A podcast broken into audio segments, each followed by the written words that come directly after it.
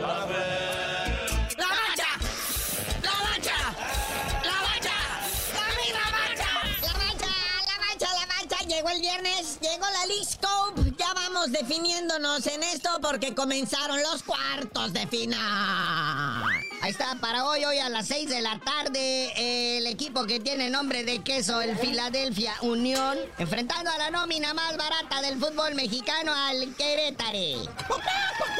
La gallina blanca. Ánimo, muchachos, en honor del gremio de la Liga MX, va en sus botines. Ah, pero a las seis y media, a las seis y media, Padre Santo. El Inter Miami enfrentando al pobre Charlotte FC. Ah, sin ni una estrella, nadie. Es más, hay unos que ni van a ir, dicen, para no pasar la vergüenza. Pero bueno, Nashville tiene que ganarle al Minnesota. Yo creo que este partido es histórico, porque nadie lo va a ver. Ah, pero viene uno chido. O sea, ya cuando estés durmiendo con ese partido, viene uno chidito, el LAFC de Carlos Vela, sin Carlos Vela, enfrentando a uno de los equipos más caros y nóminas más grandes del fútbol mexicano, el Rayado de Monterrey. Bueno, ¿y cuándo se va a reanudar la Liga MX? Estaba programada para reanudarse algo así como para el 25, pero en vista, como no creen que el Monterrey ni Querétaro van a llegar hasta la final, ya es próximo viernes, ya quieren reanudar la Liga MX.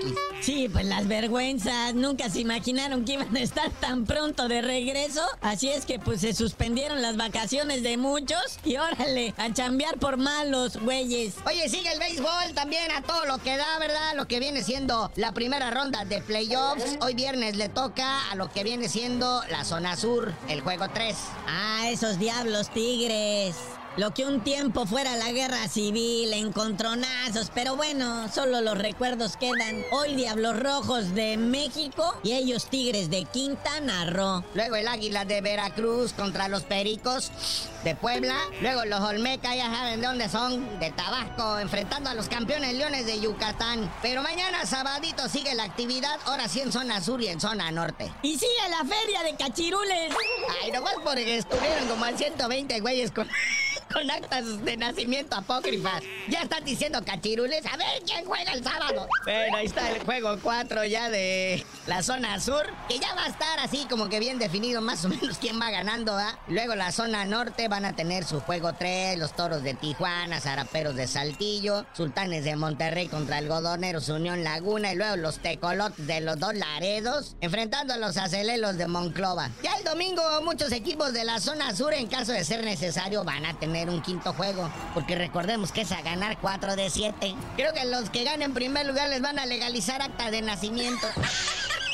Bueno, pero vaya, pongámonos serios, porque hay box, box internacional entre dos mexicanos allá en Arizona. El vaquero Navarrete, Emanuel el vaquero Navarrete enfrentando a Oscar Valdés por campeonato mundial superpluma de la UMB. Allá en Glendale, Arizona, en la Arena Diamante, Arena Diamond. Y esto sí se traen ganas, esto sí, nada de que me cachiruleas. A ti sí te quiero sonar, dicen, se traen ganas, se traen ganas y ahí no va a haber truco.